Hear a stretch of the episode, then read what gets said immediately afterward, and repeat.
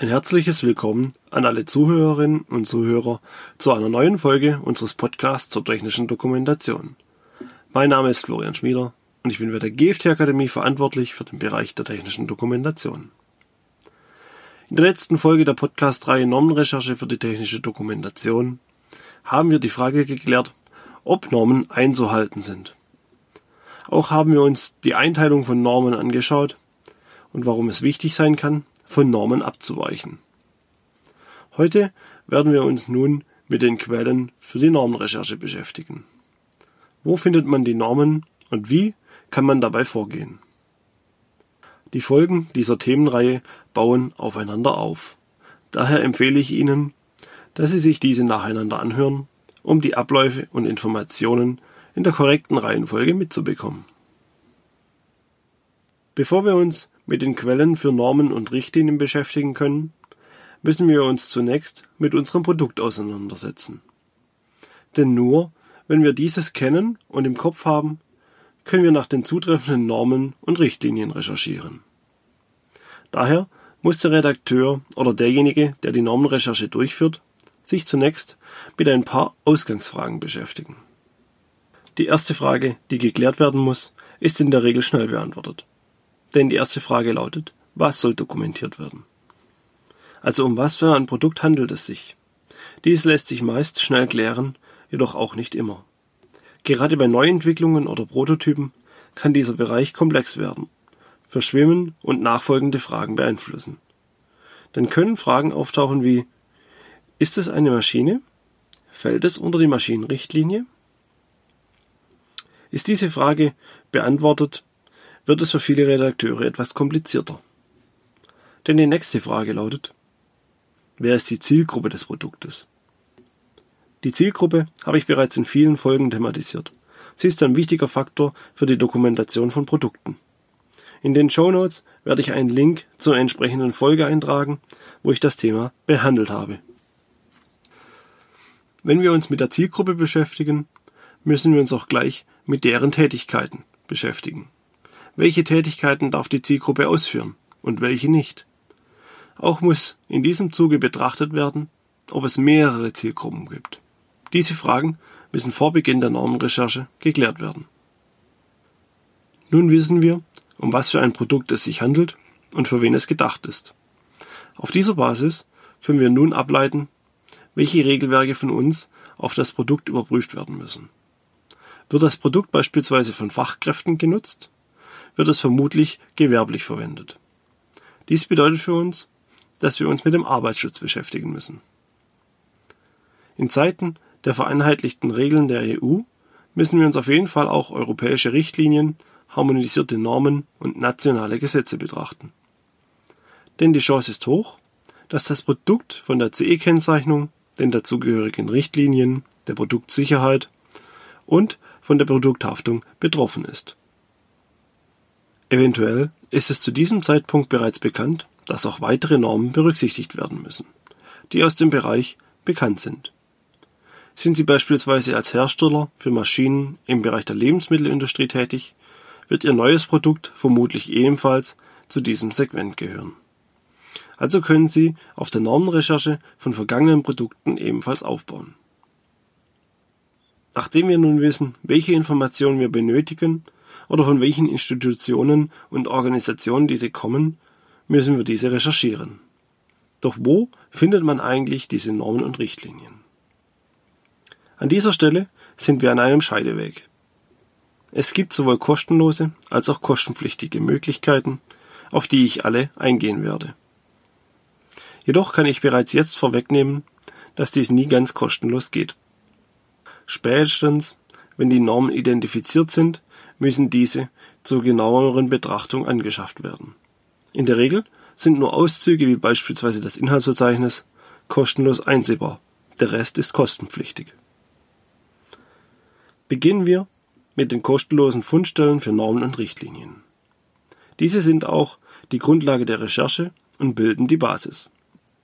Denn die Richtlinien der EU sind kostenlos einsehbar und aufgrund der CE-Kennzeichnung entsprechend wichtig. Diese können über die Website der jeweiligen Organisationen aufgerufen werden.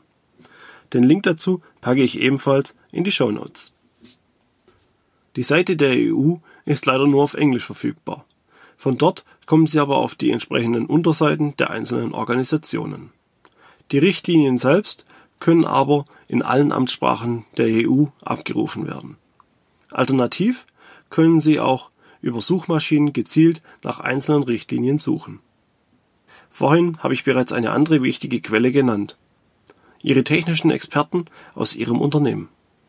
Dazu gehören Entwickler, Konstrukteure und andere Fachkräfte, die sich im Detail mit ihrem Produkt auseinandersetzen. Auch diese kennen meist die zutreffenden Normen und Richtlinien und sollten im Zuge der Normenrecherche befragt werden. Für deutsche Gesetze und Bereiche wie den Arbeitsschutz kann man ebenfalls auf den entsprechenden Seiten im Internet recherchieren. Auch die Links zu den deutschen Gesetzestexten und dem Arbeitsschutz packe ich in die Show Notes. Eine weitere wichtige Quelle ist in diesem Zuge die Website des Deutschen Instituts für Normung, kurz DIN, oder des Beuth Verlags. Auch diese Links sind in den Show Notes. Auf beiden Seiten kann nach Normen gesucht werden. Dabei ist die Suche jedoch eingeschränkt, es werden nur Inhaltsverzeichnisse und Auszüge aus den Normen zur Verfügung gestellt. Diese und andere Webseiten zu solchen Fachthemen bieten meist außerdem die Möglichkeit zur Bestellung von Newslettern. Diese Newsletter können uns dabei helfen, auf dem Laufenden zu bleiben und aktuelle Informationen zu Normen und Richtlinien zu bekommen. Zu guter Letzt gibt es noch eine weitere Quelle, die sogenannten Normen-Infopoints. Diese sind auch unter dem Begriff Normenauslagestelle bekannt. Dabei handelt es sich um Zugänge zu einer Vielzahl von Normen und Richtlinien. Meist sind diese Punkte bei Universitäten eingerichtet, um den Studierenden Zugriff auf Normen und Richtlinien zu gewähren. Standorte dieser Punkte können über die Seiten des Beuth Verlags oder des Deutschen Instituts für Normung eingesehen werden. Auf diese Infopoints dürfen die Besucher der Bibliotheken in der Regel kostenfrei zugreifen. Dabei dürfen die Normen jedoch nur eingesehen werden und nicht vervielfältigt werden. Sollten Sie die Norm benötigen, müssen Sie sich diese besorgen. Jedoch ist diese Möglichkeit gut zur Sichtung von Normen geeignet, um nicht unnötige Kosten zu verursachen. Neben diesen kostenlosen Fundstellen gibt es auch eine Vielzahl an kostenpflichtigen Quellen für Normen und Richtlinien. Der Vorteil solcher Quellen ist meist, dass die Normen und Richtlinien teilweise bereits aufgearbeitet und besser verständlich sind oder die Normen komplett eingesehen werden können. Die erste Anlaufstelle für uns ist dabei die TECOM. Ich habe diese hier als kostenpflichtige Fundstelle eingeordnet, da nicht jeder Redakteur Mitglied der TECOM ist. Die TECOM ist der Branchenverband zur technischen Dokumentation und bietet hierfür zahlreiche Informationen an. Dazu gehört auch der TECOM Normenkommentar, wo Normen von Spezialisten aus den jeweiligen Bereichen aufbereitet und interpretiert werden. Auf der Seite der TECOM gibt es dazu auch eine Suchfunktion, womit gezielt nach Normen oder Produkten gesucht werden kann. Den Link dazu packe ich auch in die Show Notes. Neben dieser Seite der TECOM gibt es Abos und ähnliche Services, beispielsweise von den Webseiten des Deutschen Instituts für Normung oder des Beuth Verlags. Mit diesen Services hat man Zugriff auf die Normen, Schulungen, Tools und ähnliche Leistungen. Ähnliche Dienste werden auch von spezialisierten Dienstleistern und Toolanbietern auf dem Markt angeboten, die ich in diesem Podcast nicht alle aufführen möchte. Eines der bekanntesten Tools dabei ist Perinorm. Weitere Tools finden Sie leicht über Suchmaschinen. Sollten Sie weitere Informationen, Beratung oder einen kompetenten Partner benötigen, können Sie sich natürlich auch gerne direkt an uns wenden. Aufgrund der Vielzahl von Quellen möchte ich diese nun nochmals kurz zusammenfassen, um alle Quellen auf einen Blick zu haben und ein mögliches Vorgehen an dieser zu beschreiben. Schritt 1. Beschaffen Sie sich zunächst die europäischen Richtlinien und Gesetze über die Webseiten der EU. Diese können Sie kostenfrei herunterladen. Schritt 2. Prüfen Sie die Liste der harmonisierten Normen der einzelnen Richtlinien. Auch diese können Sie kostenlos über die Seiten der EU herunterladen. Schritt 3. prüfen Sie die geltenden nationalen Gesetze und Normen wie den Arbeitsschutz auf Vorgaben. Auch diese sind kostenlos im Internet einsehbar. Schritt 4. Nutzen Sie kostenlose Möglichkeiten wie die Inhaltsangabe des Beuth Verlags auf dessen Website oder Infopoints, um Normen zu finden und grob zu prüfen. Schritt 5. Falls Sie Mitglied der TECOM sind. Nutzen Sie die Suchfunktion für Normenkommentare auf der Seite der TECOM, um Normen gezielter zu finden und zu prüfen. Schritt 6. Beschaffen Sie sich die recherchierten Normen. Wie bereits vorhin kurz erwähnt, werde ich diesen Prozess in der nächsten Folge anhand eines konkreten Beispiels im Detail erklären. Ab dem vierten Schritt muss man sich mit dem Inhalt der Norm befassen. Und es wird die Frage auftauchen, ob die Norm zum Produkt passt oder nicht. Denn Normen sind meist teuer in der Anschaffung und niemand möchte Normen kaufen, die er nicht benötigt. Darum ist es wichtig, die Normen zu prüfen. Spätestens jetzt taucht daher die Frage auf, wie man Normen und deren Inhalt prüft. Liegt eine Norm gekauft vor, hat man oft mehrere Dutzend oder hundert Seiten an Informationen. Schaut man sich die Norm über die Website des Beuth Verlags an, hat man nur ein Inhaltsverzeichnis. Für viele Redakteure kommt nun daher die nächste große Frage. Wie lese ich die Norm richtig? Wie finde ich benötigte Informationen? Und wie finde ich heraus, ob die Norm auf mein Produkt passt? Um diese Fragen zu klären, gibt es auf den einzelnen Webseiten oder in der Norm Informationen, die geprüft werden müssen. Zu den wichtigsten Informationen gehört der Bereich oder Abschnitt Anwendungsbereich. Denn dieser beschreibt konkret, für welche Produkte die Norm gilt und welche nicht. Hier müssen wir prüfen, ob die Norm zu unserem Produkt, zu unserer Zielgruppe und deren Tätigkeiten passt. Sprich, zu unseren Ausgangsfragen vom Anfang dieser Podcast-Folge. Passt die Definition und der Anwendungsbereich der Norm, können wir die Norm nach benötigten Informationen durchsuchen. Dazu muss die Norm nicht unbedingt gekauft werden, da beispielsweise bereits im Inhaltsverzeichnis einige Informationen ersichtlich sind. Im Bereich der technischen Dokumentation interessiert uns meist, ob die Norm Informationen zur Betriebsanleitung oder der Benutzerinformation fordert. Daher schaut man sich das Inhaltsverzeichnis an und durchsucht es auf diese Begriffe oder entsprechende Synonyme. Titel wie Hinweise zum Gebrauch, Benutzerinformation oder Wörter mit Wortstämmen wie Anleitung, Anweisung und ähnliches sind für die technische Dokumentation meist relevant. Sollten hier Informationen vorhanden sein, sollte aus Sicht der Dokumentation die Norm angeschafft werden.